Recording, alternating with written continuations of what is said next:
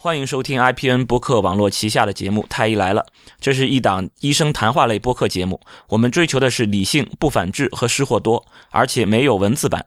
推荐大家使用泛用型播客客户端订阅收听，因为这是最快听到《太医来了》的唯一方式。如果不知道该使用什么客户端的话，您可以访问我们的网站太医来了点 com，就是太医来了的全拼点 com 来了解。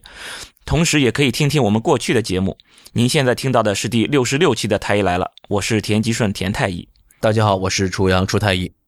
呃，我们上一期讲的是和艾滋病相关的一期节目，我们请到了是疾国家疾控中疾控的那个性爱中心的官员来跟我们聊了一下。然后聊过之后呢，呃，有不少的反馈意见，其中有两位那个朋友的来信写的很长，我们觉得也。有必要在节目里面全文给大家读一下，所以我先读一位叫做应该是叫 Thrandio，我不知道是不是这么念。嗯，这位这位网友写来的一一篇那个邮件他说：“两位太医，你们好，理性不反制失货多。作为科研从业者，太医来了是我很喜欢的一个播客节目。我们的你们的口号让我觉得心安，也乐于相信你们所说的信息。”可是今天晚上听了一会儿你们的世界艾滋病世界艾滋病日特别节目之后，我哭了，我觉得很委屈，很愤怒，很遗憾。到二零一五年十月底。中国有五十七点五万艾滋病感染者，其中十八到二十五岁的年轻学生特别多，尤其是有男男性行为的男生。对于你们和你们的嘉宾而言，这只是一个统计数字，一个将人划分为不同人群的统计方法。然而，这个数字背后是我的朋友、我的朋友的朋友、我认识的人、我听说过的人，甚至我曾经爱过的人。每一个男同性恋是或者不是感染者。都是一个活生生的人，是你们口中的这个这这个人群中的一部分。女嘉宾说：“我们身边的人对同志性取向都持很开放的态度，我愿意相信她说的是实话。如果没有对 LGBT 群体的关心，她也不会长期从事艾滋病的疾控工作。而这一点让她接下来的话更让人寒心。她说：‘我天天和他们打交道，发现他们原来是这么一群人，以性作为人生最重要的意义来追寻。’”在说到包皮环切术在成年人中效果不好时，他又说，他们很难控制自己的性欲，连他原来在疾控的领导都说，这些人哪怕你不做任何事情，总有一天也会变成现在这个样子。他们这个人群，这些人，你们反反复复的用到这些将你们自己排除在外的人称代词，让你们和你们的嘉宾在节目中以专业从。专业从业者的身份，将男性同性恋群体排除在所谓的正常人群之外，成为了他们。我有一个朋友，很年轻的服装设计师，在二零一四年夏天不幸查出 HIV 阳性。我从来没有问过他是如何被传染的，这样的询问只会让他更加伤心。他每天坚持锻炼身体，坚持服药，现在状况很好。我还有一个朋友，年纪比我大很多，几年前在新加坡跳楼自杀了，原因就是查出了 HIV 阳性。我还有很多男性同性恋朋友，他们有的是在欧洲中世纪研究专家，有的是电视台主持人，有的是很大的机构的领导，有的是普通学生，有的是工程师，有的是大学教授，他们都没有查出 HIV 阳性，很多已经找到了自己心爱的人，进入了一个呃进入了一段稳定的恋爱关系，有些已经结婚。我们会一起吃饭，一起逛街，一起去图书馆，没事发发短信聊天。我们也有很多不属于 LGBT 的朋友，我们也会一起吃饭，一起逛街，一起去图书馆，呃，没事发发发短信聊天。这就是我们的生活。你们口中的他们的生活和你们一样，也不一样的生活。在国内，NGO 组织的发展受到种种限制，从我的女权 NGO NGO 朋友们受到的待遇就可以看出来。所以，无论是中国的盖茨基金会还是全球基金，都只能依靠官方的中国疾病疾病防治中心、呃预防控制中心来开展工作。盖茨基金的运作在中国做了很多讲座，开展了大量的调查。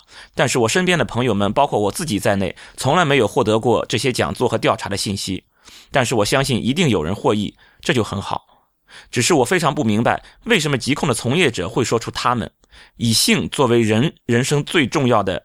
意义来追寻，也不理解他们很难控制自己的性欲这种评价。我就是男同性恋，我是 gay，我为此感到自豪。我不认为性是我人生最重要的意义，我也不认为我很难控制自己的性欲。我相信我的 gay 朋友们也不会这样认为。女嘉宾的这种主观性的判断让我觉得非常愤怒。如果她对同性恋是这种态度，那么她能够做好艾滋病疾病防控吗？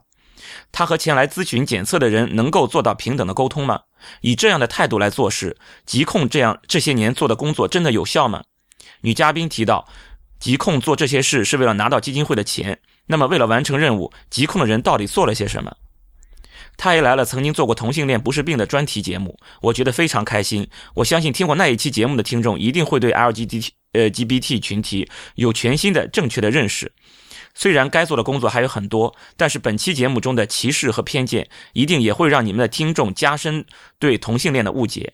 女嘉宾以天天和他们打交道的专业角度，给出了他们以性作为人生最重要的意义来追寻的结论，给出了他们很难控制自己的性欲的结论。这就是在污名化同性恋群体，这就是歧视，这就是偏见。我给我的父母推荐过你们的播客，我不知道他们有没有系统性的收听，但是现在我特别希望他们不会去听这一期节目。我也希望我的同性恋朋友们不会收听这一期节目，更希望你们的听众当中所有已经 HIV 阳性的 gay 不会听到这一期节目，否则他们一定比我更加愤怒，更加伤心。每一年巴黎的 LGBT。骄傲月都会有盛大的游行，我很爱参加，因为 LGBT 大游行最热闹、最和平、最艳丽、最让人开心和放松。每个大的政府机构和大公司都会派彩车参加，还有警察、军队，当然也少不了医生群体。游行时，半个巴黎都会变成音乐和彩妆的世界。更让人呃最让人感动的是，大游行中会有艾滋病死亡病人默哀一分钟的仪式。在这一分钟内，所有的音乐都会停止，整条街十几万甚至几十万人在这一分钟内都会屏息凝视、凝神，为全世界所有因艾滋病死去的人默哀。这不仅仅是对生命的尊重，更是预防、宣传预防艾滋病的手段。我们这一代人已经有了鸡尾酒疗法，有了抗逆转录病毒的药，然而这些已经去世的患者已经没有这个机会了。这不是他们的错，这不是同性恋的错，这不是性的错。两位太医，你们说过，在疾病和死亡面前，人都是平等的。艾滋病是人类的问题，不是同性恋的问题，更不可能是因为以性作为人生最重要的意义来追寻所带来的问题。后来你们在节目中提到了为什么要反歧视，我想，如果你们真的想要反歧视，应该从自己做起，给同性恋群体道歉，并将这一期节目下架。争取 LGBT 权益的路还有很长，哪怕是在瑞典、丹麦这样的国家，也仍然存在一部分人歧视 LGBT 群体的现象。但是我相信，两位太医和我一样，都认为人人生而平等，并不因为性取向的不同而不同。我的男友是工程师，我们在一起两年了，我们非常相爱，也都很爱我们家的傻猫。他的名字叫小猫，是我和男朋友是我的男朋友起的。他是法国人，家里信天主教。我在大学从事科研工作。我们目前定居巴黎，这就是我的生活，和你们一样，也不一样的生活。我是同性恋，是这个人群中的一员，是他们，是这些人。我不能代表所有的同性恋，但至少我和我的男友不会以性作为人生最重要的意义。草草不尽，顺送其实，时起。他的署名是这个人群中的一位普通人。嗯，除了这位朋友以外，还有另外一位听众叫 Ron，也给我们写了一封很长的信，在这儿呢，我给大家读一下。他说：“各位太医嘉宾，你们好。首先，我想说的是，作为一个已经向家人密友出柜的男同性恋者，每年的十二月一日，我都过得特别不开心。硕大的新闻标题不断的向我的父母和好友输出一个虚假的信号。我作为一个男同性恋。”感染 HIV，然后最终患上艾滋病离世，似乎是迟早的事情。事实上，我是个性生活并不活跃、对肛交并不热衷、持续使用安全套，而且有长期稳定性伴侣的人。在我看来，我的性生活中的安全程度比很多异性恋都还要高。而且据我所知，在男同性恋中，不热衷性交、性生活并不丰富。且坚持使用安全套的人也还是大有人在的。像我这样的人，当然不太可能每隔几个月就去疾控中心验血了。所以，嘉宾那个时候工作中是接触不到我这种类型的男同性恋的。他对男同性恋的认识仅限于他日常接触到的那些热衷于丰富的、危险的性生活，或者有婚姻家庭且在深柜中偶尔放肆偷欢的男同。所以，他对男同性恋群体的印象并不能代表整体的男同性恋群体。事实上，男同性恋者作为社会的一部分，和其他人并没有太多不同。有偏于理性的，也有偏于激情的；有热衷冒险的，也有习惯保守的；有受过良好教育的，也有没读过多少书的；有生活富足的，也有生活困苦艰难的；有单纯善良的，也有作奸犯科的。作为一个相对比例不高，但是绝对人数很多的人群来说，完整概况描述男同性恋者是不可能的。我觉得我国的性教育真的特别有问题。比如我在读书的过程中，从来没有从生理卫生课上听到过任何如何正确使用安全套的介绍。关于如何保护不被性病感染，就更是被遮遮掩掩的一带而过了。而事实上，这些是重中之重。男童感染也好，嫖娼感染也好（括号如果嫖娼指的是广义的性交易概念的话，这两者之间应该有交集吧），又或者是大量性伴侣感染的也好（括号似乎这三者之间彼此都有交集），都属于是不安全的性行为的范畴。事实就是，不安全的性行为造成了当下中国艾滋病毒的大量传播。而刻意的强调男同性恋行为，不仅不会对疾控工作产生实际正面影响，还给众多男同性恋的生活增添了非常大的烦恼和负担。在我看来，传播艾滋病的不是呃，传播艾滋病的是不安全性行为，而不是男性同性性行为。男性同性性行为是没有办法消灭的，但是不安全性行为是可以减少的。强调男性同性性行为并不能实际上控制艾滋病的传播，但是强调安全性行为是可以的。我十分感谢相关人员在防控防控艾滋病方面做的大量工作，同时也真心的觉得，如果能不再污名化男同性恋者的话，就更好了。祝各位太医、各位嘉宾工作顺利，家庭幸福。听众 Ron，嗯，所以呢，今天我们也把这两份。呃，来信读给大家听，希望大家也是能够听一听呃另外的声音。好，那么我们上一期关于那个同性呃那个艾滋病的这个，我们就反馈到这里。那么我们这一期就我们两个来跟大家聊，那么就这一期是聊一聊那个初太医的这个本行，我们就聊聊割拉瓣儿。割拉瓣儿，这是 这是山东话吗？对我们呢叫割拉瓣儿，其实就是膝盖。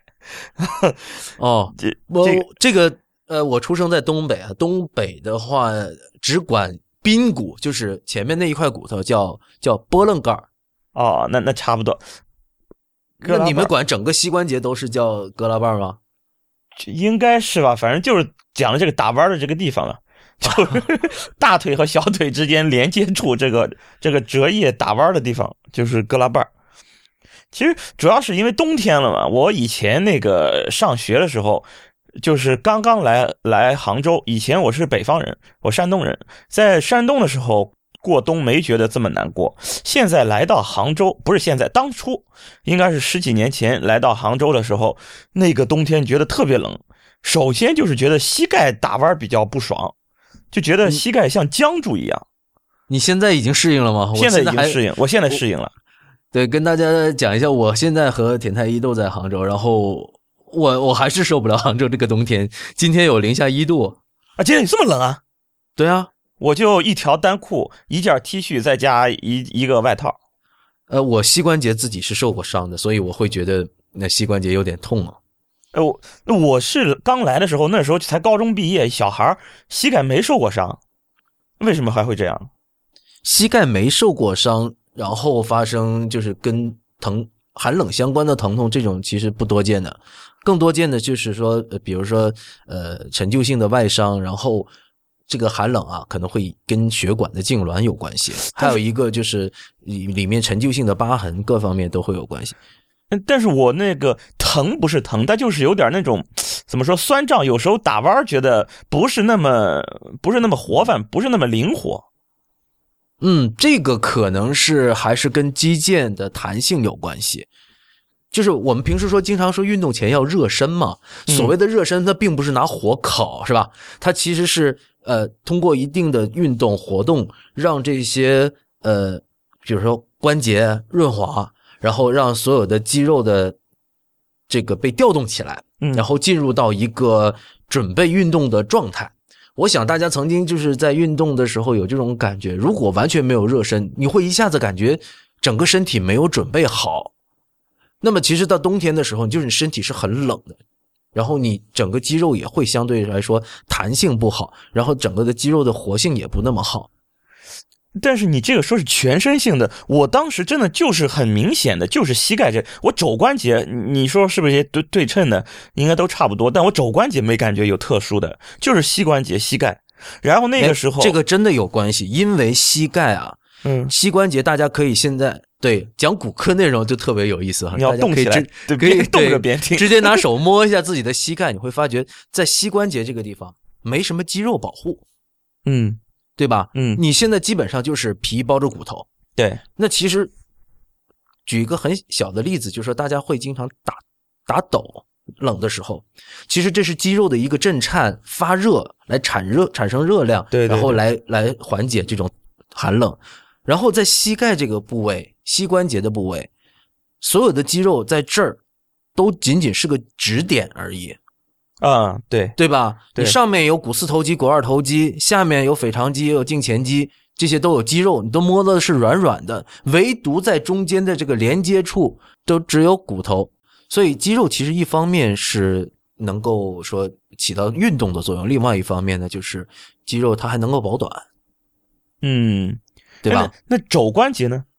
那肘关节也一样的呀。是的呀，所以有的时候肘关节也是这种，有的时候也会会发生这种疼痛的。就是说还有手，的关节也是一样的。那有但手的问题，嗯手的问题可能是另外更复杂的问题了，因为涉及到呃肢端的血运的问题，就是呃离心脏最远的地方了，那个是手的问题。但是人往往是这样的哈，就是在这个穿衣服的时候啊，更重视的是核心区域的保暖。所谓核心区域就是躯干部位的保暖，但是穿衣服的时候，往往它这个核心区域的穿的衣服的厚度和他手臂上穿衣服的厚度啊是差不多的，所以其实，在手上，啊呃，相对来说啊，会怎么说也是穿的比较多。另外一方面呢，就是肘关节它的负重会比膝关节少，然后出现炎症的可能性也比较少。因为刚才我讲到的是，我们现在说的是膝关节容易冷嘛，对吧？嗯嗯，对，那肘关节的话，其实呃活动也是相对比较多，然后另外一方面，它其实发生炎症啊这种可能性也会比较少。啊，对，一般你比如棉衣或者是什么什么什么羽绒服啊等等的，都是其实身体的这一块衣服这一块跟袖子这一块厚度都差不多，对对，所以说保暖一块一块，它是不是跟这个有关？因为那个肘关节是直接就是一个骨连结，就是鹰嘴儿那是吧？对啊，然后那个膝关节前面还有个髌骨，这个会不会有关系啊？就它除了有个骨连接，上面还多了一块骨头，这个东西有没有关系啊？你说跟寒冷应该是没有什么大太跟跟这个没关系，但还是因为这里没有没有肌肉的保护，所以说那个时候我妈就说你得带个护膝，就特意呃就是那个叫什么暑寒假回去回家，哎，当时寒假回家还是我妈直接寄了一个，反正就当时又又套了个护膝，我带了一冬天还是两冬天的护膝，然后带着护膝确实，所以说你们北方孩子就是受不了啊。哎，但哎，就那两个冬天，最多最多两个冬天，我到大三肯定就不用带护膝了，就大三以后就皮实了。对，这个真的是跟南北方有关系的。今天还跟一个同事聊天说，就是他们他是西安的啊，西安的最低温度也不过就是零下最多五到十度这样啊，跟济南差不多。嗯，对啊，对啊，但是西安有暖气啊，啊，对呀、就我们暖气，我们家里边十几度肯定有。对啊，但是杭州其实最低温度有的时候也会达到这么多，不会比西安热很多，基本上甚至呃寒冷的时候差不多，甚至寒冷的时间也挺长。但是杭州是没有暖气的，哦，那刚才就是出太医说，就是这个膝盖是受到损伤之后，就更容易那个就是发生这种疼痛，疼痛因为寒冷会导致它的疼痛。哦，那么就但是膝盖有时候比比如说就像突然就像扭了一下，这种也是会有的。就我觉得这个膝盖在下肢里面，一个是脚踝，一个是膝盖，很容易就是受到损伤。嗯，那当然了，就是我们人体最大的关节其实是髋关节了，但是其实生活活动当中很多的动作都需要膝关节的参与，那么膝关节其实磨损会比较多啊。对对，就是他不是说那个吗？就是说尽量不要跑步啊，你跑步 跑步对于膝关节的磨损太厉害哦。我觉得这些都是谣言啊。其实，呃，以前曾经有这样的这种说法，包括骨科界有一些老师也会这么说哈，但其实并没有就是很明确的关系，其实还是跟跑步的姿势跟用运动的姿势有关系。但是，如果说把它放到一个比较长的时间维度来看，如果一个人他的一生啊只跑了，比如说五千公里，另外一个人跑了五五百万公里，那那这个磨损肯定还是会有质的区别的，嗯，对，对吧？对，对吧？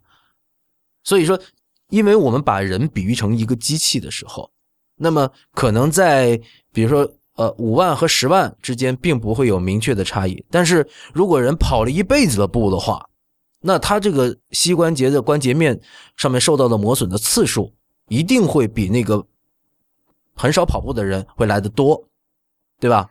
就是说，以一个人。他这一辈子就是因为怎么说，日常生活的需要要跑步。你这一辈子这个这个跑步的这个这个量其实是都差不多的。对，就是如果说跑步这个运动，因为它可能会损伤膝盖，就否定它的话，我觉得这种观点是不对的。因为如果说是你特别注意跑步的姿势，然后呢又比较。注意细节，注意技术细节，注意保护膝盖的一些细节的话，那么我觉得是是可以去跑的。那么什么时候我是觉得这种跑步就已经可能会对膝盖造成损伤呢？就是呃过度的去虐待自己的膝盖，因为有我有一些朋友，就我自己也算是呃比较喜欢户外运动嘛，会有一些人会喜欢那种越野跑，还有一些人喜欢那种长距离的越野跑，那么甚至。在这种极限运动圈子里面，会有这样的一种观念，就觉得要挑战自己的极限，嗯，然后这样的人往往他不太珍惜自己的身体，这就很有问题了。为什么这么说呢？他即使在膝盖已经发生了问题的时候，他不及时休息，他会加重他的损伤。我怎么知道我我的膝盖需要休息了？身体是一个非常神奇的系统，疼痛是一个很好的警示的机制，它会告诉你。那一般的来说哈，我们疼痛，呃，可能是炎症，是吧？对，可能是外伤。那么这种 injury 这种外伤的话，我们可以把它大致分成两类，一种就是这种急性的创伤性的外伤，比如说车祸、摔跤扭了，是吧？对。还有一种就是所谓的这种劳损。劳损就是这种过度的重复性的动作导致的这种呃 overuse 的一个损伤。我们经常呃换翻译成中文的话，其实就是劳损。而在医学的专业名词里面，这种往往不叫呃，我们可能会归结为是炎症。但是炎症的早期其实还是一个又一个的微型创伤。那我们会说 micro 是吧？对，无菌性的，嗯，是 micro。Trauma 是这种很小很小的创伤，肉眼看不见，甚至你拍磁共振也不能看得见。但是如果说你的肌、你的身体已经提醒你有这些啊酸痛，或者说是有那种微微的针刺的痛的时候，哎，你还是不去理会这些警醒的话，继续加重，然后你会发觉这疼痛会越来越重，越来越重。那像我刚才提到的，我的之前的一些朋友。他会觉得我我好，我已经为这件事准备了很久，我要跑这一百公里，知道吧？那那中间哪怕到比赛前一个星期，膝盖已经出现了疼痛症状，但是他舍不得放下，他要参加这个比赛。所以很多运动员，专业的职业的运动员也是有这种情况。我并不是说跑步这件事不好，而是整个的中国的这种职业体育的机制啊，会导致很多人。或者是整个运动队里面都鼓励这样的一个精神，就是忍着痛，然后打上封闭，继续上场，这样就可能会伤膝盖。就是普通的，那你比如说，我就我就想锻炼锻炼身体，一天跑上个两千米，就这样，那都没问题。普通的跑步哈，其实慢跑就每天跑个两千米、三千米这种慢跑。对，就是很多的朋友在问我，就是伤膝盖这个问题的时候，我经常要首先跟他确定一下，你说的伤膝盖是不是我们说的是不是同一回事儿？所谓伤膝盖，有些人觉得我膝盖疼就是伤膝盖，那在骨科医生的眼眼中，所谓的伤膝盖，那可能就是这个关节、这个骨头，或者说是上面的软骨，或者说里面的这些结构出现了问题，那就他就真是受伤了。那只是疼还不算。只是疼，我觉得它仅仅是一种劳损嘛，是吧？我刚才提到了 overuse，但这个也是伤了呀。这你不是说两种炎症吗？就这种 overuse 也是会劳损性的，这不也是一种炎症，也是属于伤膝盖了。为什么疼还在你眼里面还不算是很严重呢？这里面你可以把它理解为一种一种可逆的伤害，一种不可逆的伤害。所谓的可逆的伤害，那就是说，比如说你出现了一些警示，有一些微小的创伤了，你通过休息它是可以痊愈的。然后你的肌肉的力量变强了，以后这种出现疼痛的几率会越来越少。另外一种不可逆的创伤，那就是我们刚刚讲到的那些，呃，比如说前后交叉韧带的损伤啊，甚至侧副韧带的损伤、半月板的损伤，或者说就是关节那个软骨面，平时我们吃骨头的时候那一层白白的光滑的软骨受到了磨损，那个磨损到一定程度的话，那层软骨都会可以磨没掉，或者说出现了。软骨剥脱的情况，那种就是很难再逆转的了。那么就是说，呃，怎么说？警钟已经响起来，还在可逆阶段，我们就就要怎么说？就开就就是要先要停一停，相当于，然后就是懂得什么时候停下来是非常重要的。那整个我自己是一个非常热爱运动的人，但是在运动的过程中，我会发觉，呃，包括自己在内哈，尤其是自己在没有从事骨科这个行业之前，呃，自己都会有那种逞能的表现，不服输。嗯，那整个体育的精神，其中就有一部分不输不服输的这种精神，超越极限嘛，就是。对对对，但是这个精神其实对于从身体健康角度来说是反自然的。其实就是违背了你自己当初体育锻炼的这个初衷了。对，所以说，我比如说我现在呃三十多岁，那在做体育锻炼的时候，我会反复的提醒自己，我来体育锻炼是干什么？我是希望自己能够身体更健康，然后保持更好的心肺功能，然后呃身身形会有一个保持，或者说甚至是减肥，对吧？我会有很清晰的目的，但是。运动成绩已经不再是我追求的了，对吧？那么就是说，我现在，你比如说，我现在膝盖就跑步，觉得最近跑的有点多，膝盖有点有点疼了。这个时候，我是就是干脆我就先不跑了，还是说有什么好的方法，我通过运动能够让这个膝盖膝盖可以休息一下，或者说有更有助于它向好的方向恢复？有没有这种办法？有啊。休息就是最好的办法，就是停下来，就是停下来。但是有些人，他从此就停下来了，他认为他膝他跑步会膝盖疼，所以他得出了这样的一个结论：说跑步不好，会伤膝盖，所以从此就不跑了。其实是错的。那么跑步过程中出现了膝盖的疼痛，有很多种原因都可以导致你膝盖的疼痛。第一个，比如说穿鞋穿的不对。有大量的这种来自于地面的这种冲击，通过脚跟到你的小腿骨，就是胫骨，然后直接传到了你这个膝盖。那么膝盖呢，其实是胫骨和股骨这两个骨头之间会碰撞，是吧？那么这种因为穿鞋的问题导致的膝盖的疼痛，这是一方面。还有一方面，比如跑步姿势不对，这个。膝关节在前后的这种位移、左右的位移都比较大，摆荡比较大，它也可能会造成一些疼痛。还有一第三种，比如说有些人他肌肉力量不足，平时他根本就没有进行过这样运动量的锻炼。比如说，他说我明天要开始跑步了，他第一次跑步就跑了五公里，第二天又跑了五公里，然后他发现膝盖不行了，跑猛了就，嗯，对，因为他的肌肉力量不足以维持这样的运动量。它在每一次的膝盖的屈伸的过程中，你的肌肉都有一个收缩和舒展的过程嘛？那么每一个这样的动作都需要肌肉的力量去维持。可是他在超负荷的运转的时候，可能在他的这个肌肉指点的地方，也就是所谓的指点，就是肌肉和骨头相连的地方，那么可能就会造成一些微小的损伤。你一次两次没有发觉，它慢慢都会积累下来，形成一个比较严重的慢性炎症。就是你一按，哎呀，按的痛的不了，有一个痛点，是吧？这种都有可能。但是由于说啊，锻炼没有急性的创伤，比如说所谓的急性上没有突然间摔倒或者被人撞一下啊，也没有扭，然后出现了这种慢性的疼痛的话，我觉得其实是可以休息一段时间。然后，如果疼痛的严重的话，去找一下骨科医生帮你看一看，他到底是什么样的问题。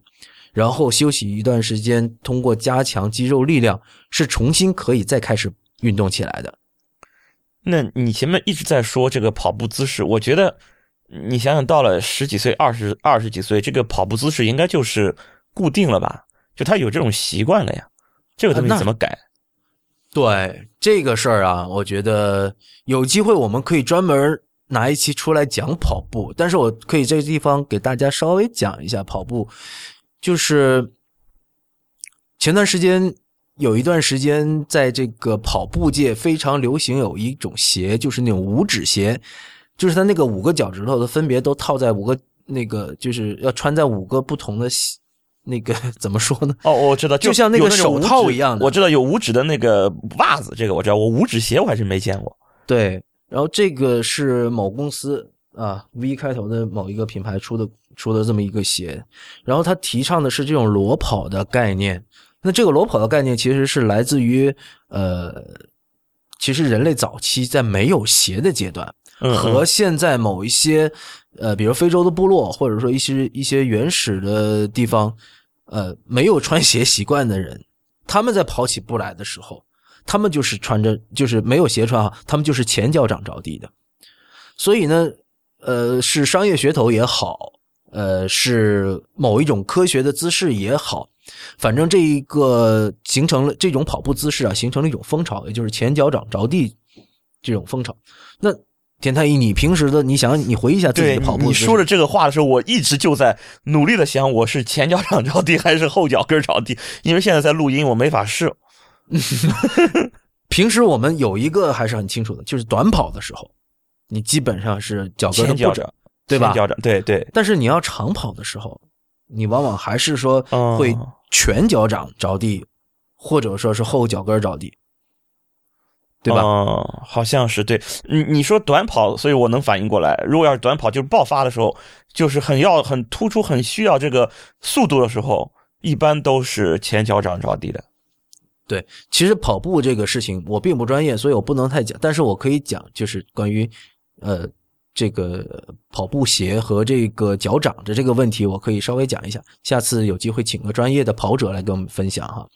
那么人类在最初没有鞋的时候，确实是用前脚掌着地的。前脚掌着地有一个什么好处呢？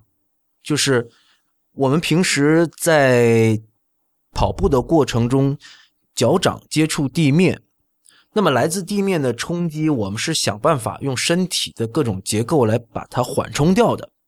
嗯，那这个缓冲的过程，我们是拿什么样的结构来实现呢？用各个关节和肌肉这个弹性来实现的。那么，如果说你仅仅是用后脚跟着地的时候，你这个踝关节基本上就派不上什么用场了。那么，只有用膝盖来缓冲，用髋关节来缓冲，对吧？嗯，对对对，直接就传导到通过小腿传导到你的那个，传导到你的那个膝盖了。嗯，我们对啊，可这时候又可以动手了，可以敲一下自己的脚跟，可以明显感觉到这个力量会传导到上面来，对吧？对。可是，如果是你用前脚掌着地的时候，你的脚踝有个弹性。你对你脚踝其实是多了一重缓冲的，嗯，对，可以帮你过滤掉很多的这种冲击力的。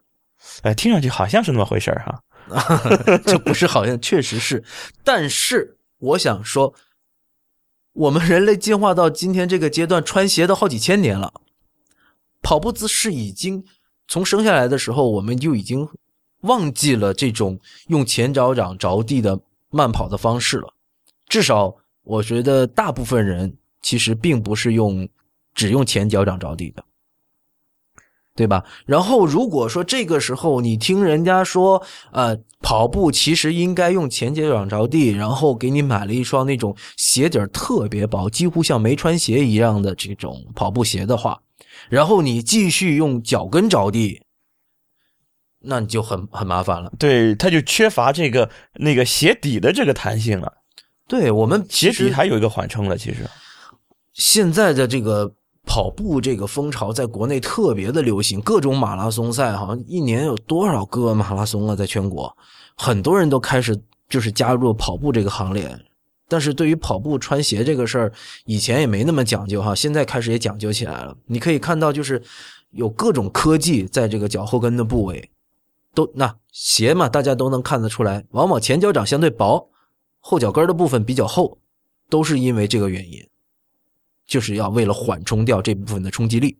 你无论是用气垫也好，用这种啫喱胶也好，或者用其他的这种物理的这种呃避震的方式都好，都是为了去过滤掉这些冲击力。所以就是说，如果说你并没有重新的去学习用前脚掌跑步的方式，然后你又穿了一双鞋底很薄的鞋的话来跑步的话，那这样的这个冲击力会直接传导到膝盖，传导到髋关节，就是对身体就是会不好。哎，为什么它要突出这个鞋底薄呢？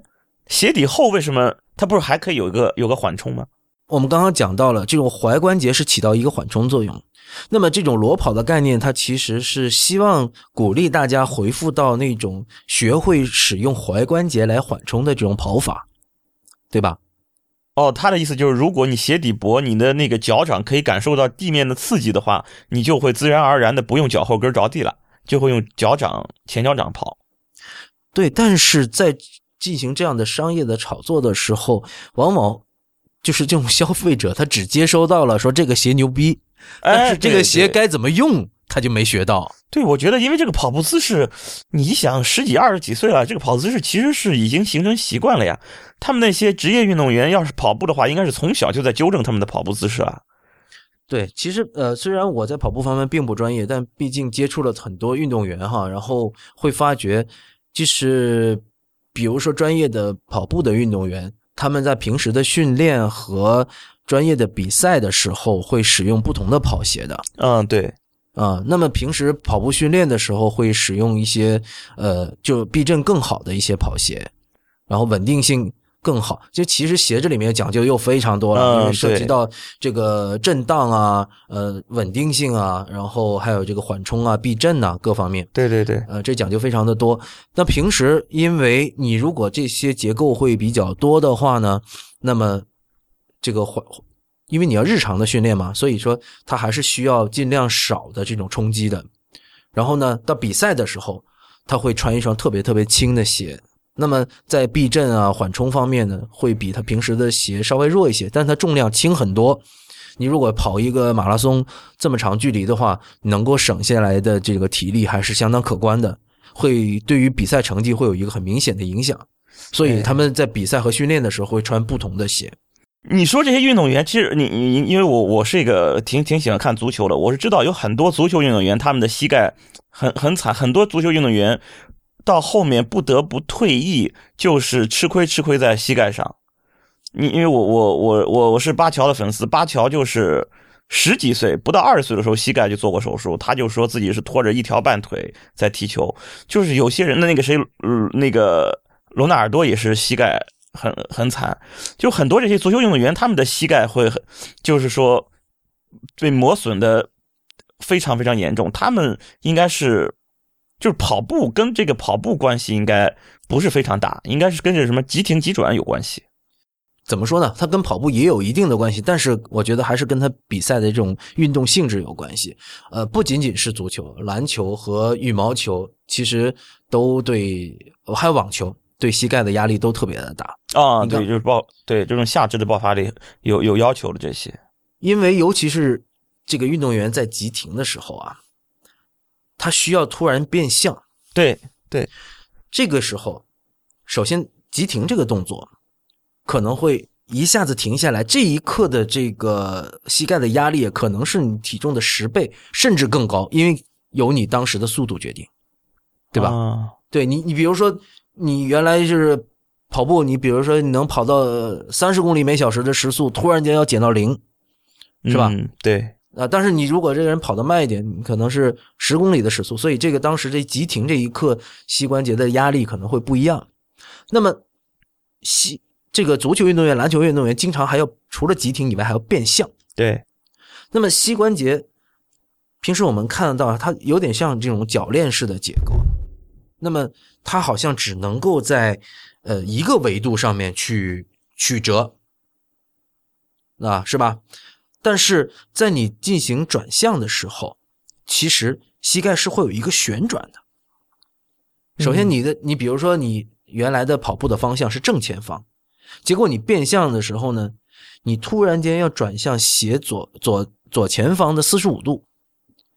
这个时候，这个动作往往是你先急停的时候，然后利用整个的躯干的力量、核心的力量，把你的上半身啊，向朝向你准备去的那个方向，脚步发力，把你整个人推向那个方向。而这个时候，因为你的前脚掌还在这个停留在地面上，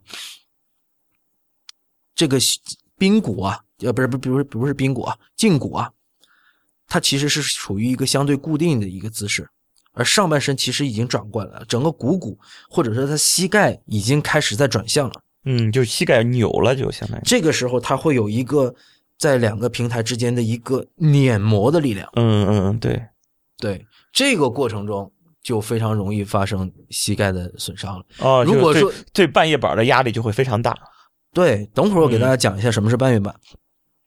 如果说你看过这个一些体育比赛照片的话，你会发觉他们在这个捉住比赛瞬间的同时，你可以看到他的身体的某些部位是平时你做不出来的。嗯也就是说，当时他的膝盖是扭曲的。呃，就可能稍微打个岔，说一下那个踝关节，比如说像看 NBA 或者看篮球比赛，你会发觉他那个整个的呃踝关节在它底线突破的时候，哦，整个对对，崴了脚似的感觉像，对，像感像崴了脚一样。同样的道理，像足球运动员，除了刚才说的这种急停变向以外，还有就是射门。嗯，对，在这爆发力射门太强了，嗯射门和传球，其实有些传球也需要很大的力量。嗯他需要控制方向，控制脚法。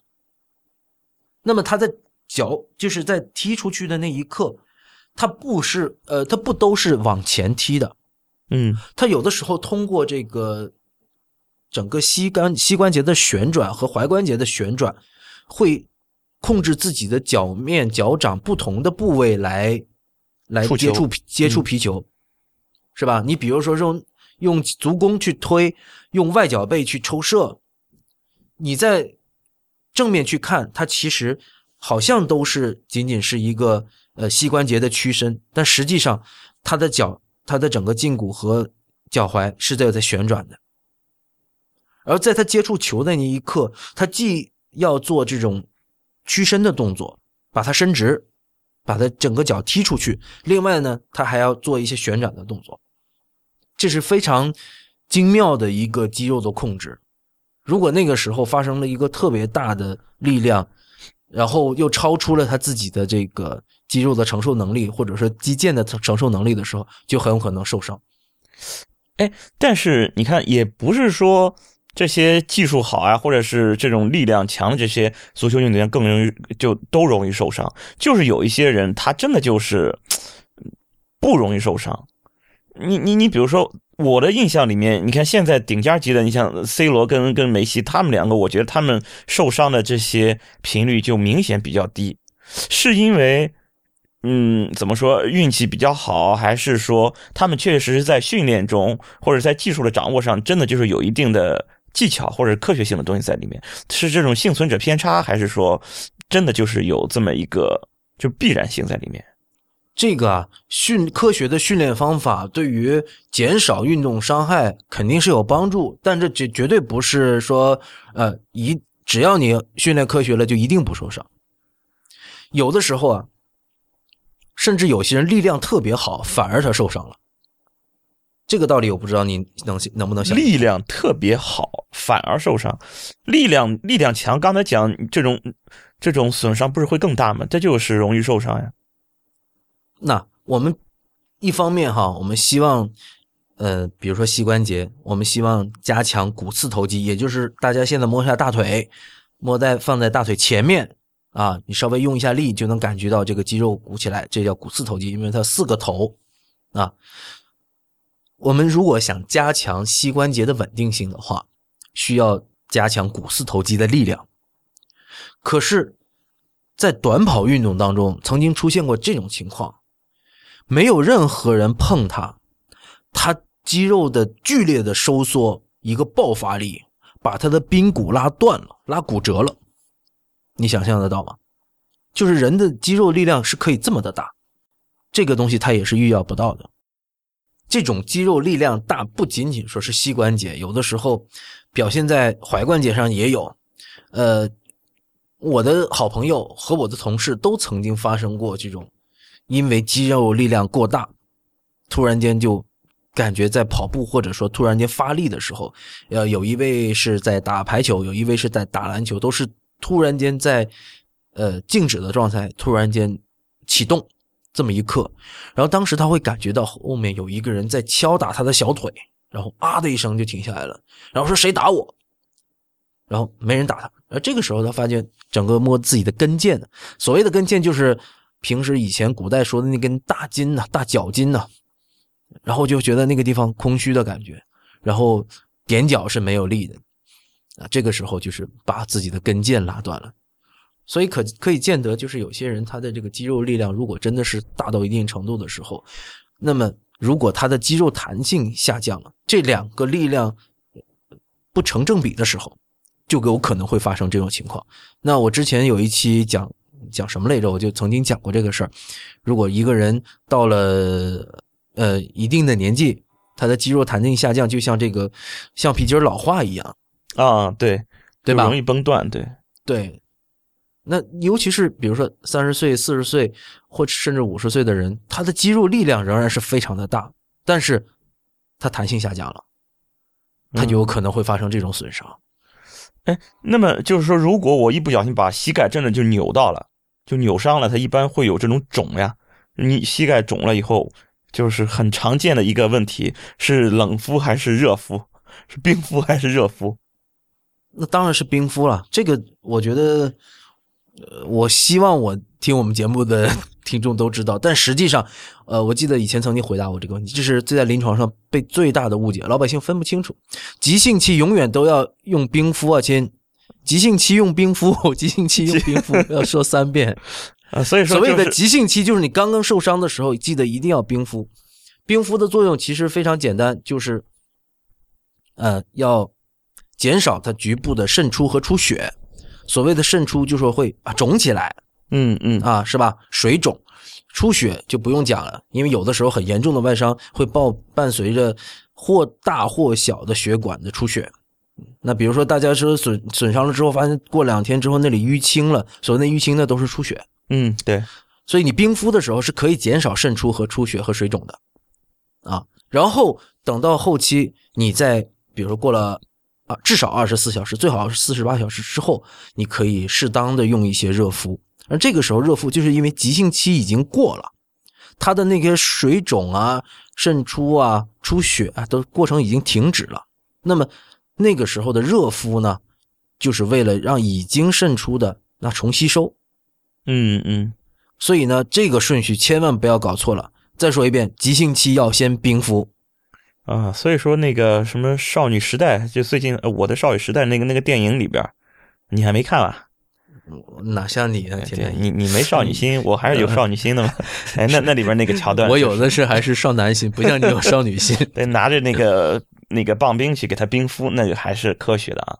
大家我觉得看电视看电视还是有用的，就是大家经常看看电视，你比如说看体育比赛，你就没有看到旁边对拿个热水袋给他敷的吧？对对，都是冰袋、冰块一大包的冰块对，嗯，还有其实你要如果说是看一些西方电影，因为呃，就美国人挺喜欢在自己家冰箱里放一袋豆子的。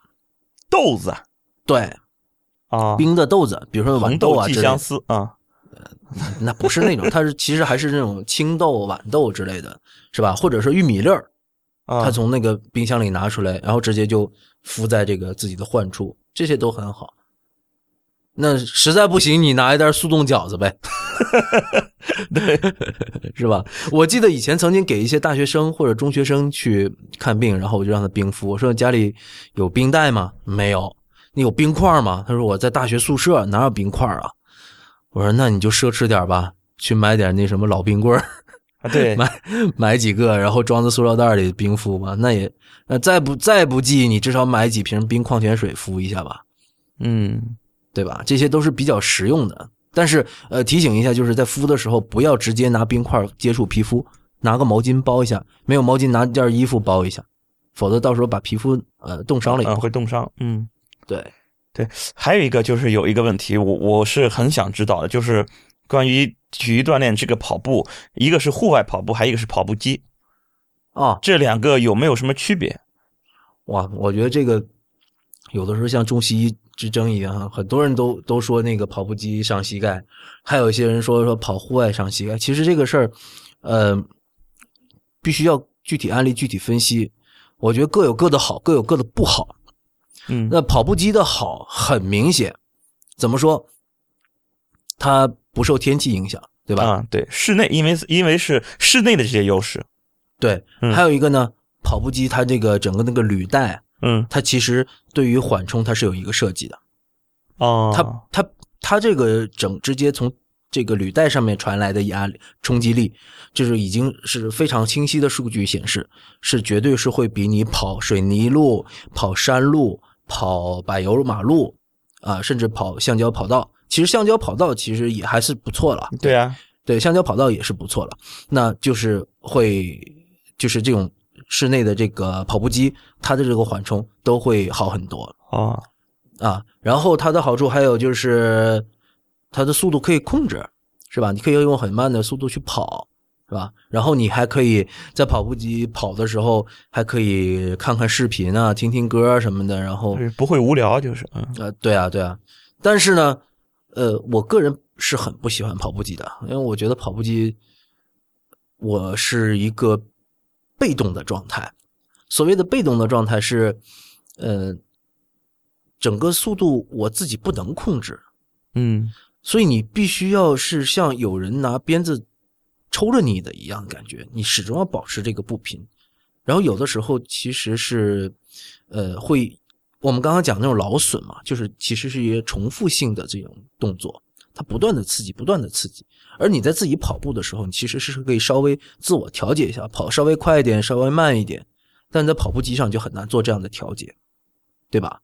嗯另外一个呢，跑步机上的发力的方式也不太一样，因为平时我们在路面上跑路跑步，比如说在这种呃就 outside 你去去跑步的时候，你是需要一个比较大的向前的推力的。其实跑步机也是分两种的，一种呢就是说是自动的，那它它履带呢会自动的滚动，还有一种呢是需要蹬的啊。那我们一般泛指都是说这种会自动滚动的这种履带的跑步机。那这种跑步机其实你向后蹬的力，就是向前的推动力会相对少一些，所以它整个的发力方式和在外面跑步是不同的。嗯，对对，所以所以说怎么说呢？呃，跑步我的建议的话，呃，就是第一个不要去老是想说啊，跑步机一定会伤膝盖，其实不存在这样的说法。但是我觉得跑步机上的跑步不算是真正的跑步，或者说是它仅仅是跑步中的一种。那么如果说是在天气不好的时候，可以选择在室内用跑步机锻炼。如果天气好，能出去跑跑步是比较好。那么这两者两者之间要比较好的结合，两者之间的这种跑步的姿势也是要有有所区别。嗯，运动其实能到户外，我觉得我我也是倾向于有有机会户外的话，还是户外。对啊，有的时候我我攀岩的时候，我会在室内岩馆嘛，那这个是特别简单的一种训练的方式。但是我对于自己，但是我只代表我个人哈，因为毕竟嗯呃，有有一些人他就是说我不喜欢去爬野外的岩壁，那他那我就觉得我所有的在室内的都属于在训练，啊后，都都是为了有朝一日我有空的时候可以爬墙，对，去野去野外 去野外爬真实的岩石，不是爬墙哈可以。翻墙逃跑。平时在室内都是为了这一刻做准备，终于可以逃出来了。不过刚才那个问题，我觉得呃有一点我要补充一下，就是说是不是科学的这个训练方法能不能帮助你的这个减少受伤的几率？其实是可以的哈，啊，并不是说你你力量大就更容易受伤，不是的。其实，在很多运动员，他很注意自己的这种力量训练。比如说你是打篮球的或者踢足球的，他们可能会去健身房，会做一些所谓抗阻力的训练。所谓抗阻力训练，就是那些比如说器械啊、推杠铃啊、呃举铁啊各方面哈、都是就做这种力量的训练。做了力量的训练之后，再包裹着关节的这一部分的肌肉力量会比较强。嗯，这是一种保护。嗯对，那我们可能要讲一个反面的例子。如果说你肌肉力量不强，那你这个关节就会比较松弛。嗯那这个关节两个骨头之间啊，它的活动度会比较大。就像我们平时为什么有些人受伤了之后，会在这个关节的部位加一个护具，其实都是为了限制它突然间这个因为肌肉力量不足而使这个某些结构跑到不该去的地方去。比如说有些突然间脱臼了，或者说一下子扭脚，你看那整个脚都完全变形了。其实都是跟肌肉力量不好有关。所以在比如说买篮球鞋的时候，就会有人说倾向于说我要买高帮的，我要买低帮的。那往往就是踝关节力量不是那么强的人，会更倾向于买高帮的篮球鞋。嗯所以，膝关节也是这样子。呃，你这样说到这个，呃，关节松弛，其实很多发生这种情况的是上了年纪的人，是吧？不一定，就是有一些年轻人有一些就是年轻人也是的。那还比如说举个稍微极端一点的例子，那就是说，呃，就刚才讲个肩关节脱臼的问题。如果说一个人出现了一次肩关节脱臼，然后他又没有去固定，所谓固定就是拿个东西吊起来，然后呃把它绑在你的这个躯干部位，嗯嗯让这个整个的肩关节，呃因为它脱离了原来的正常的生理的位置嘛，是吧？那它从哪里突破出去的呢？它一定会形成一个裂口，那一定是有原来的稳定它的一个结构断了，对吧？嗯它结果它不固定它，因为脱臼了之后，它马上就能活动了嘛。他觉得我好了，结果在这个愈合的过程中，原来的稳定的结构最终也是会愈合，但是会被延长。嗯所以它这个关节的就会松动。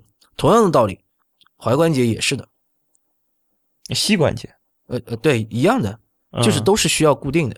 嗯固定了之后，它会在这个一个呃尽可能的保持它原来的这种关节的结构。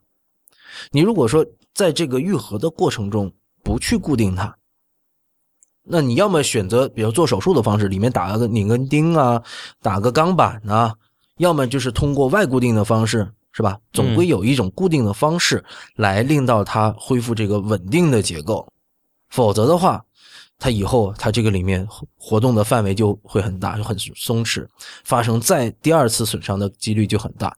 像我刚才说的那种肩关节脱臼的，发生多次脱臼之后就形成习惯性脱臼，特别多。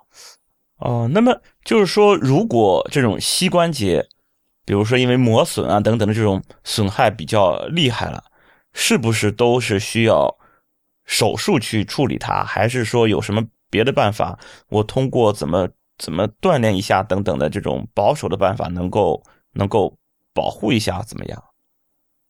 嗯，举我自己的例子吧，我自己就是在很年轻的时候就膝关节就受伤了。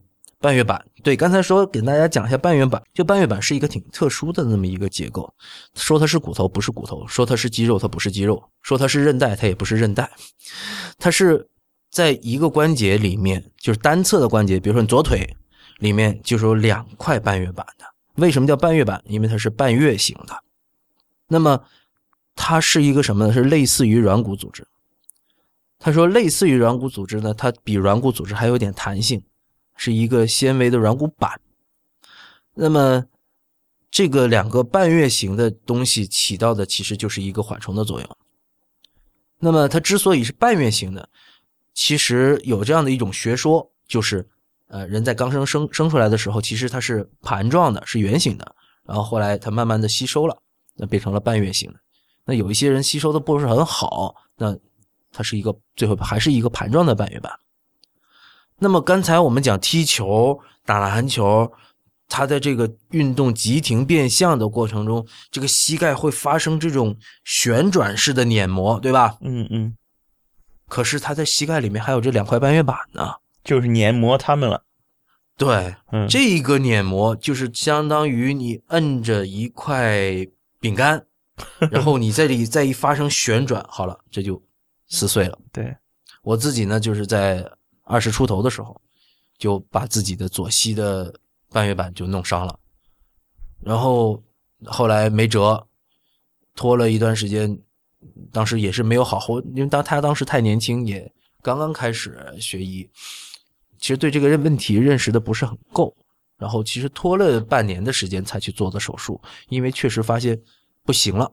所谓的不行了，就是稍微一点点剧烈的运动，它就会肿得很厉害，然后积水，然后严重的疼痛，因为它里面一直有一块碎片在里面。哦，碎掉了。对，不仅仅说是撕裂，是有一块游离的已经出来了，嗯，在里飘来飘去，甚至有的时候会卡住关节。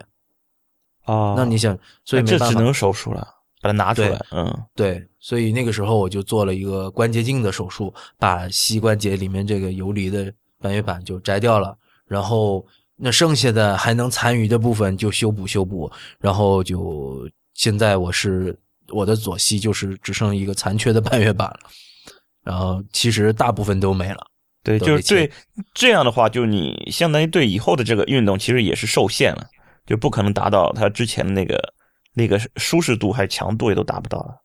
对，其实就是说的伤感一点，是我是一个残缺的人了。啊，对对对，所以他很多运动员、专业运动员，他们其实如果要半月板呃受到损害的话，他们的职业生涯都可能都会受到影响。对专业运动员的话，在这个手术方面会比普通的人来的更积极啊，对，那是啊，对。他们会很积极的手术的，对吧？那么就只有手术这一条吗？有有没有其他办法保守？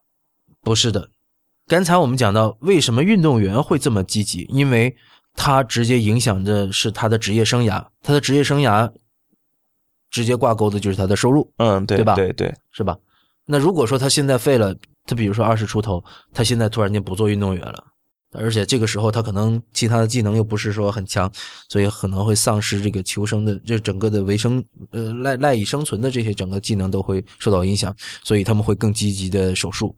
可是反过来，如果是你仅仅是一个呃对运动需求不是特别强烈的一个人的话，然后你的半月板仅仅是有一个很轻度的损伤的时候，那很多的研究都表明，你如果说采取一个比较轻轻松的、温和的生活方式的话，呃，倒并不会说对你以后造成特别大的影响。就是他可以自己恢复过来。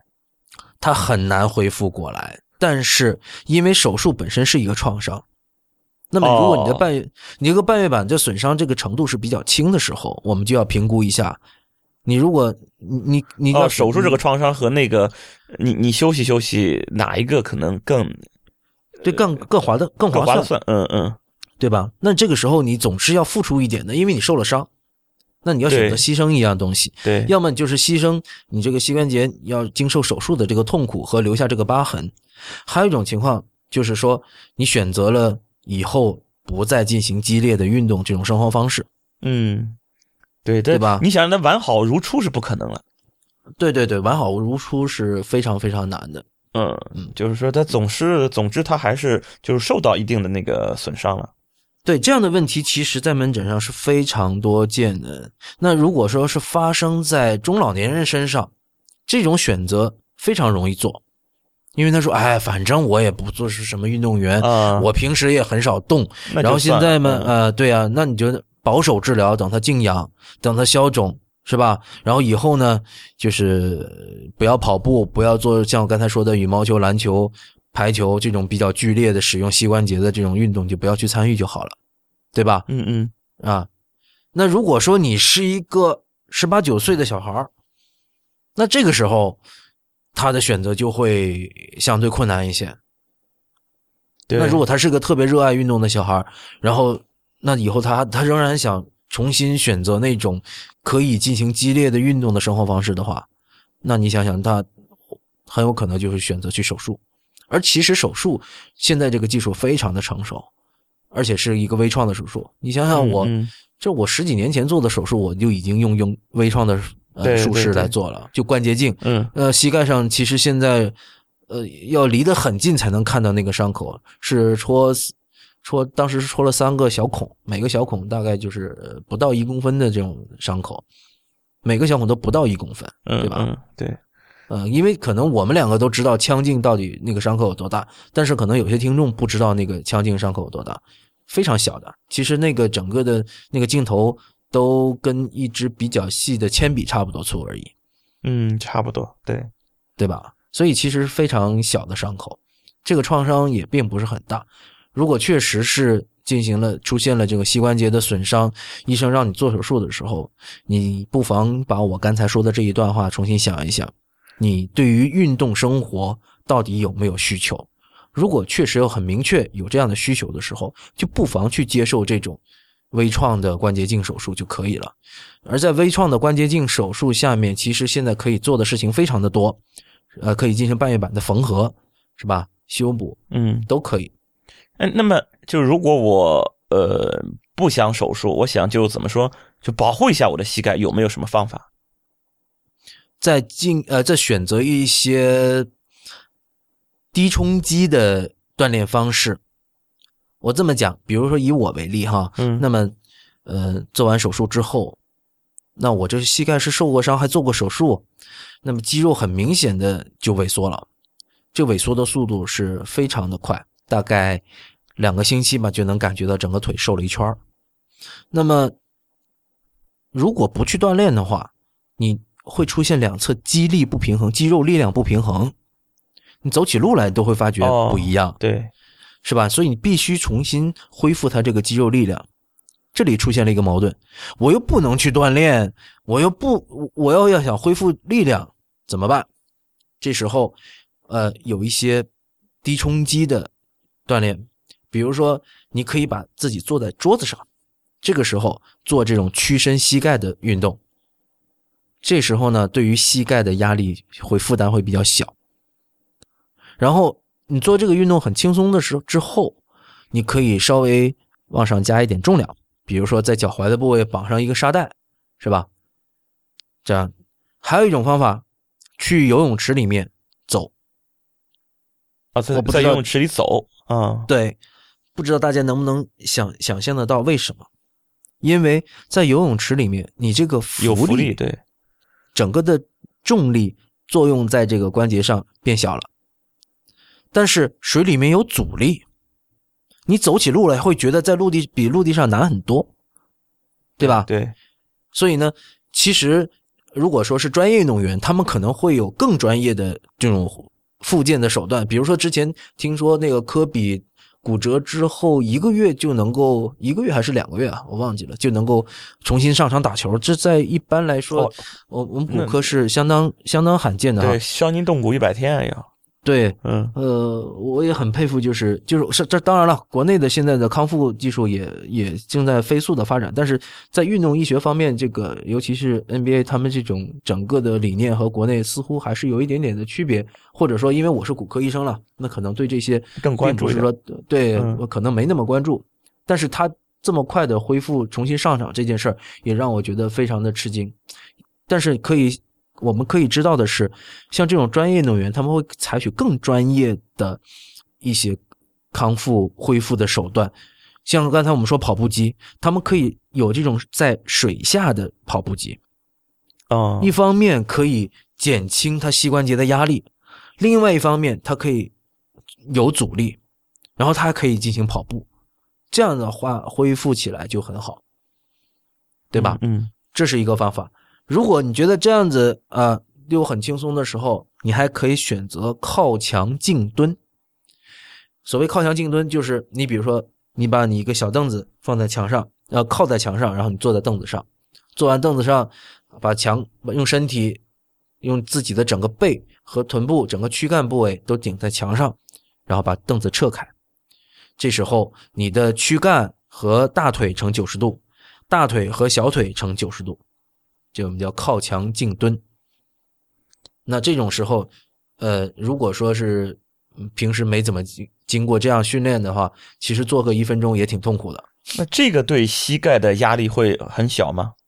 那会小很多，但是你只要膝盖在用力的时候，自然都会有压力。但是比起那些呃跑啊跳啊那种冲击就小得多哦，因为它主要还是肌肉它是一个静力的，嗯对，啊，所以用这种方式都可以说进行一个复健。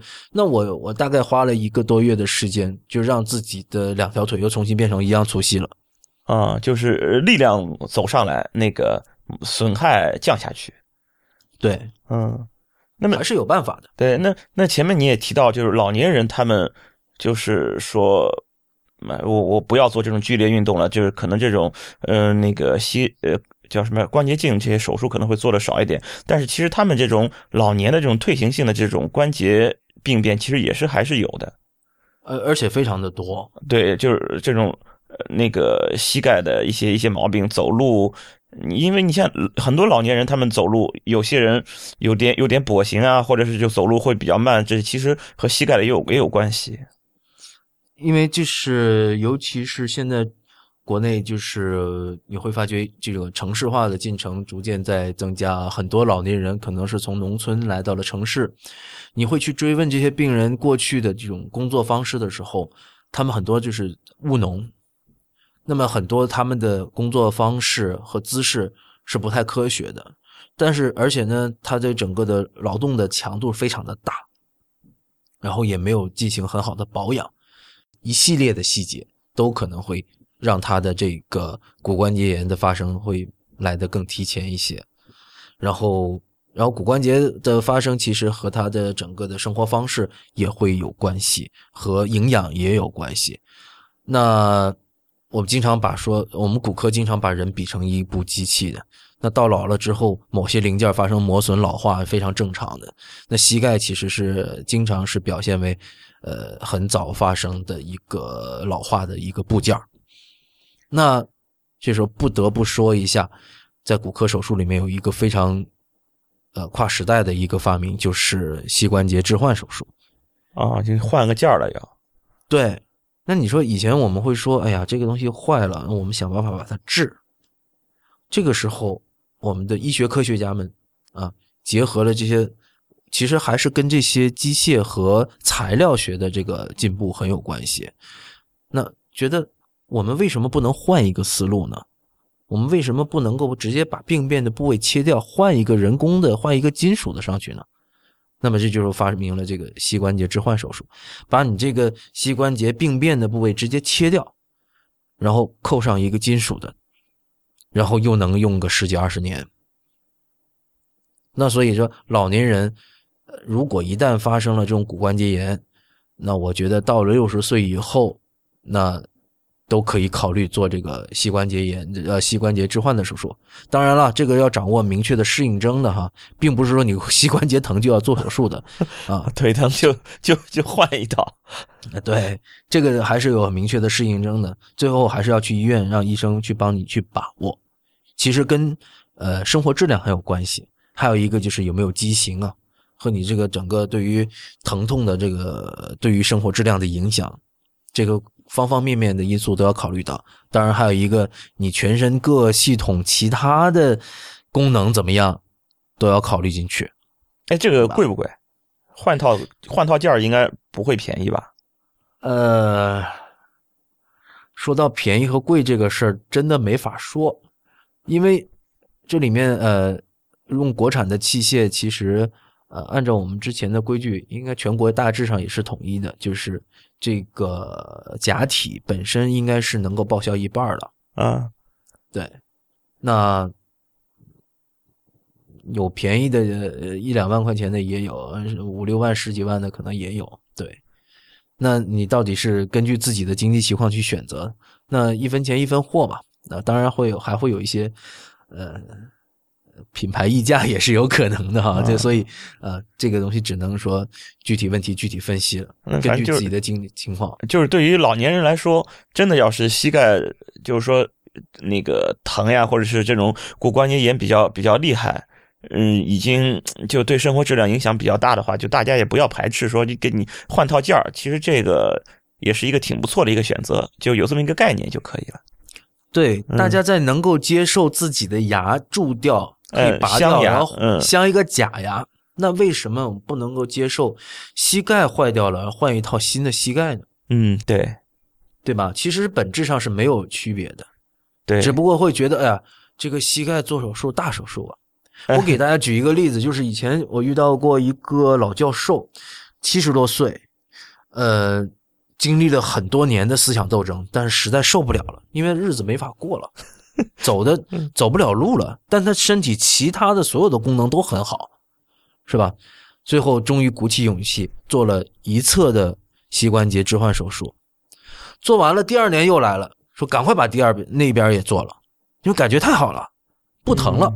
因为他这个理念非常好的地方在于，他把整个疼痛部位切掉了，这个骨头没有了，他不会再感觉到疼痛了。嗯，反正能让你至少能舒服舒服，是吧？对，嗯那当然了，这个东西跟手术的技术、跟医生的这个业务能力有关系哈。呃，也有做的不好的是吧？那手术之后出现了各种并发症的，那也也有。但是我觉得现在的呃稍微大一点的骨科医院啊，或者说是这种三甲医院做膝关节置换都没问题的。嗯对，嗯这个是属于已经不是什么新潮的手术了哈，已经比比较成熟的手术了。你想刚才我说的那个老教授做完了之后，哎，觉得真好，因为他是能够深切的感觉到，很直接的感觉到这个生活质量的改善。原来不能走，现在能走，嗯，对，会感觉把自己的这种社会的人生延长了，对对对，对吧？这个真的就是生活质量的一个提升。嗯对啊，如果一个人他即使全身的机能都很好，但是他要过着那种脱离社会的生活的时候，各种心理因素都会对他的身心健康造成影响。那他很可能他就会整个的，甚至会影响到他的其他系统的问题。对，其实你有机会换个件儿，哎，又能让你的这种生活又能舒坦一阵子，其实就是一个理念上的一种一种转变了，对吧？对，嗯其实刚才说那个蛀牙的问题，就是很多人会觉得，哎呀，这个大手术，然后会不会我变成半人半机械？不是，虽然我年轻的话觉得半人半机械挺酷的，是吧？对，对但是老年人可能会觉得，哇，那这个这个外面是不是看到？其实看不到的，你仅仅是看到一个疤而已，看到一个疤，然后呃，你也自己也感觉不到那一块金属的存在的，不是老就年人像你现，就像你现在感觉不到你的骨头存在，你只能摸到而已。对老年人对于这种纯天然还是比较向往的，其实。啊 当然，我们要声明一点，就是自己的还是最好的。啊，对对，啊，对。但主要但是这一欠儿确实不行了，老化了，对，对啊，嗯。尤其是呃，但是也也要讲清楚，就是对这个也不要寄予什么特别高的呃期望，说哎，那我比如说我三十岁我就去换吧，啊，那这也不不行。嗯嗯，为什么呢？因为现在的技术虽然已经很发达了，但是我们讲，它这个还是有一定的寿命的。这个人工关节啊，我们一般说十到十五年，那有有观察到就是能够用二十年的，但是呃，超过二十年的也就非常非常少了。所以我们这个适应症把握的还是比较就是比较死的，基本上是。呃，除非有特殊情况，否则的话，一般六十岁以下的人群是不开的。那那比如说刚才有些什么特殊情况，比如说，呃，他有一些特殊疾病，是吧？他否则就瘫痪了，这这关节已经完全僵死了，不能活动了，是吧？那就是没办法，那你可能四十多岁也做了。嗯，但是一般来说，它仅仅是骨关节炎的话，我们一般都推荐是六十岁以后才做。嗯嗯因为这个人工关节还是二期是会松动，这里面这个问题可能有些呃同学不理解，什么叫那为什么非得等到六十岁才能做？你如果说你不到六十岁做，你五十岁做了，然后就算你呃运气不错，用了二十年，你七十岁，哎，七十岁这时候我们现在人活个八九十岁，其实也挺正常的，对吧？嗯嗯，你七十岁的时候发觉这个人工关节寿命到了，再换一个，再换一个的时候，你这个时候七十岁的时候还能不能承受起这个手术的这个刺激？对年龄就有点偏大了。对，七十岁做手术，你不论是自己家属，你都会再去换一个角度去思考这个问题：我能不能下手术台啊？对对对，是吧？对另外一个方面，再做一次手术，再换一个件儿，这种手术叫做翻修手术。翻修手术的难度是比呃换第一次要难的，那手术效果呃有的时候也会打一些折扣的。嗯对吧？所以从这个角度说，呃，选择一个好的手术时机挺重要的。对，但是呃，关于膝关节，其实我们之前有一期也提到过，就是说我们说膝关节有些手术没有必要去做，比如啊说对那个个什么玻璃酸钠，关节。对啊，玻璃酸钠、嗯或者关节呃冲洗术啊，什么滑膜清理术啊，这叫法不一样了哈。但是就是呃，有一些就是比如说非载体类的抗炎药，说白了就是止痛药。嗯但这种止痛药不是那种吗啡啊、布洛雷丁这种止痛药哈，其实是非常有非常安全的止痛药的。之前也有一些听众在节目之后发私信给我问是什么牌子，因为我毕竟没收人家钱，我们就不指名道姓是什么牌子了。对，有有一些止痛药其实对于就是没到手术阶段的老年人，这个骨关节炎的，是可以吃很长一段时间这种止痛药的，他的生活质量也可以得到很大的改善。对，就只是吃止痛药，其实就是缓解一下症状，就是这种那个改善一下这种疼痛症状，然后其实安全性应该也还是可以保障的。对，其实也不仅仅说是改善症状，它其实也减轻炎症反应。啊，对对对，消炎镇镇痛，对消炎也是有作用的。对，对，所以它其实呃，比如说这个呃，有几种这种呃消炎镇痛的药，在美国的使用会比国内可能会放得更宽一些。有一些呃老年人可能一天吃一粒，然后连续吃两年都有可能的。就每天就是像呃，就像像那个糖尿病病人、高血压病人每天吃药一样，他就每天吃止痛药。然后因为它对胃黏膜、对消化道的那个刺激也会比较小。然后呢，吃到这个药之后，他的疼痛原本是比如说十分的，他可能一下子减到两三分。那我觉得，其实他的生活质量就能明显的改善了。但很多人就是说吃这个药，他们担心的是，我现在吃一颗，我可能一个月以后吃两颗，一年之后吃十颗，会不会这种？嗯，这种情况呃确实会有，但是少嗯，对，啊。其实呃确实会有这种呃需耐药要可能减、嗯呃耐药，然后以后需要药物加量的这种的。其实呃如果是都在那个可控的范围内，这个风险其实也是可控的。那么，如果说是觉得这个药物的药效可能没有那么理想的时候，你就重新去复诊了，那让医生帮你重新调整这种镇痛的方案。那如果说已经需用到很大的量的止痛药都不能控制疼痛的时候，那是不是就应该考虑一下手术了？嗯，对，就保守，相当于保守失败了嘛。这保守失败了嘛。嗯嗯，对啊，对啊。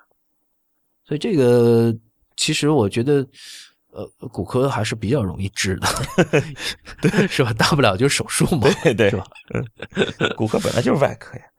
呃，对啊，所以很多的时候会比较爽快，但是我觉得是医生爽快了，病人没那么爽快。嗯，病人对于这种骨科手术和自己体内植入钢板、钢钉、钢针、假体这种事儿，都始终还不是特别能接受，然后觉得哎呀要放钢板啊啊！其实现在都已经没有钢板了，都是嗯钛合金的了。嗯，对，那是因为旧时代用不锈钢，所以沿用至今，医生们习惯叫钢板啊，其实都是钛合金的，组织相容性很好。所谓组织相容好，就是和体内它放在体内，它也不会产生什么化学反应，也不会生锈，嗯嗯，对吧？体内生锈这个有点恐怖。你别说，以前我真取过那种哇不锈钢的这个钢板，然后会发觉有些钉子拧不出来，然后拧出来断了，又断了一节在那个骨头里面，哇，然后还得通过其他法子把那个断钉取出。然后对那些过去的一些钢板确实质量不太行，但现在这个真，我发觉这个材料学对于这个骨科的进展真的影响特别这倒是，特别对对对，就是现在这个呃，整个骨科技术真的发展非常的快，然后你会有发觉各种适合在不同部位的内固定板，然后内固定的装置，还有可吸收的钉和板，这个都可以可吸收了。可吸收啊。比如说我们做那个根骨骨折的时候，就不用在手术切了，就就不用再再取一次了，再取出来。嗯，对啊，它就直接还有那种就是可吸收的，像类似于栓子一样的，它其实就像一根比牙签粗一点的，直接把它敲进去放在那儿，然后在短期之内它是可以保证以保证一定的强度的，是吧？然后时间长了之后，它会慢慢吸收，而等它等它到开始吸收的时候，骨折愈合时间早就过了，所以它其实早就愈合了。哇塞，这个这听上去有点高科技了哈。呃，这个其实真的不高不不算什么高科技，这个就已经在骨科应用时间很久了。啊这这是什么材料？呃，这个材料，等一下，哎呀，我我一下子把那个，哎呀，那个化学名忘记了。哦哦哦，等我反正想起来的时候，就是又又有一定硬度、一定强度，然后又可以被组织吸收掉的一种一种材料。嗯，对，然后你比如说刚才我们讲到膝关节里面这些呃结构，那像那个呃交叉韧带，其实交叉韧带是限制膝关节前后位移的，嗯嗯，对吧？嗯那这个韧带如果一旦断了之后，哎，它也可以用一个铆钉穿一个隧道，在这个地方，哎，把这个筋重新通过这个隧道啊固定进去，然后用这个铆钉，这个铆钉也是可吸收的。这个整个就是跟妇产科的整个工作方式很不一样对对对，我们就是吸收线。啊啊！这线其实我们倒反而不怎么用吸收的，嗯，哦，那我们也就吸吸收缝线，我们觉得实在太 low 了。和这个比起来，你看吸收缝线也不用什么强度，对吧？就别别断了就行。嗯，很很多东西，你看，因为对在在骨科的话，就是做手术的时候，很多人最愁的是还得再做一次手把它取出来。对对对，取钢板。对，嗯嗯，那这现在有这种可吸收螺钉，那可能就差就就就一下子觉得啊，那真好，是吧？多花一点钱而已，是吧？对对花不了多少钱。嗯嗯。好，那么我们这一期节目呢就先到这里，谢谢大家的收听。太医来了的网址是太医来了点 com，也欢迎大家在社交网网络关注太医来了。我们在新浪微博叫太医来了，在 Twitter 跟微信都是太医来了的全拼。同时，也欢迎大家收听 IPN 播客网络旗下的另外几档节目：IT 公论、未知道、内核恐慌、流行通信、High Story、无次元、硬影像、博物志和选美。谢谢大家，拜拜。拜拜。